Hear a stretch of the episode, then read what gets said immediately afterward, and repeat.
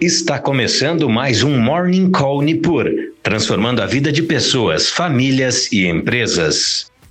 Muito bom dia, meu nome é William e estamos começando mais um Morning Call Nipur com as principais notícias para o dia de hoje.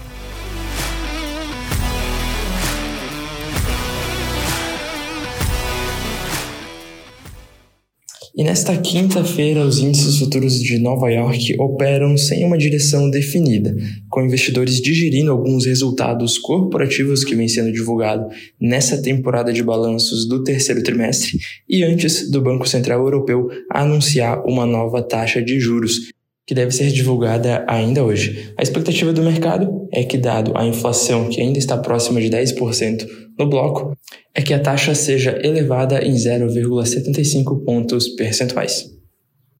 Destaque para a temporada de balanços dos Estados Unidos é que ontem a Meta, controladora do Facebook, divulgou seus resultados e os seus lucros caíram mais de 50% no terceiro trimestre, se comparado com o mesmo período anterior.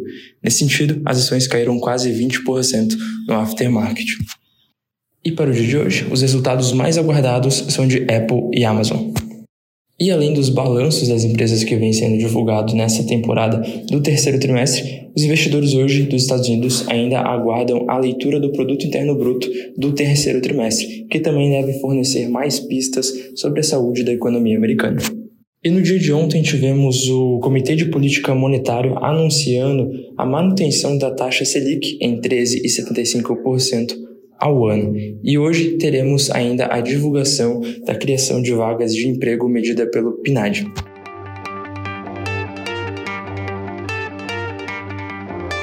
Passando por bolsas mundiais, então, futuros americanos operam sem direção definida, com o Nasdaq caindo 0,33% e S&P e Dow Jones subindo entre 0,10% e 0,32%.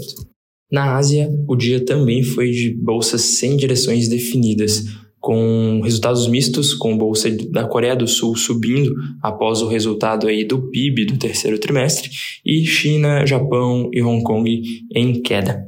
E a Europa também cautelosa aguardando a decisão da taxa de juros pelo Banco Central Europeu opera em leve queda, com seus principais índices caindo entre 0,2 e 0,5% na manhã de hoje.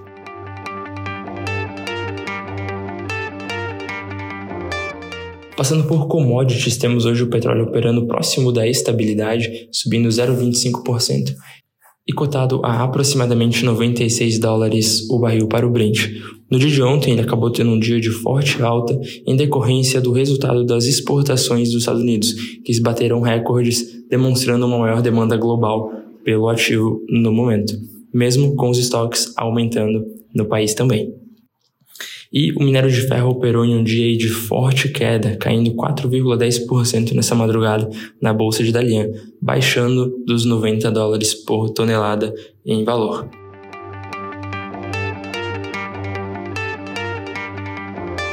E no radar corporativo tivemos divulgação de Ambev, que registrou um lucro líquido de 3,2 bilhões de reais no terceiro trimestre de 2022, o que representa uma queda de aproximadamente 13,4% em relação ao mesmo período do ano passado. A Clabin também divulgou seus números e, no terceiro trimestre de 2022, registrou um lucro líquido de 2 bilhões aproximadamente de reais, um crescimento de 69% se comparado ao mesmo período de 2021. E a EDP Brasil registrou um lucro líquido de 514,4 milhões de reais no terceiro trimestre desse ano, praticamente em linha com o resultado do mesmo período do ano passado, um crescimento de apenas 0,8%.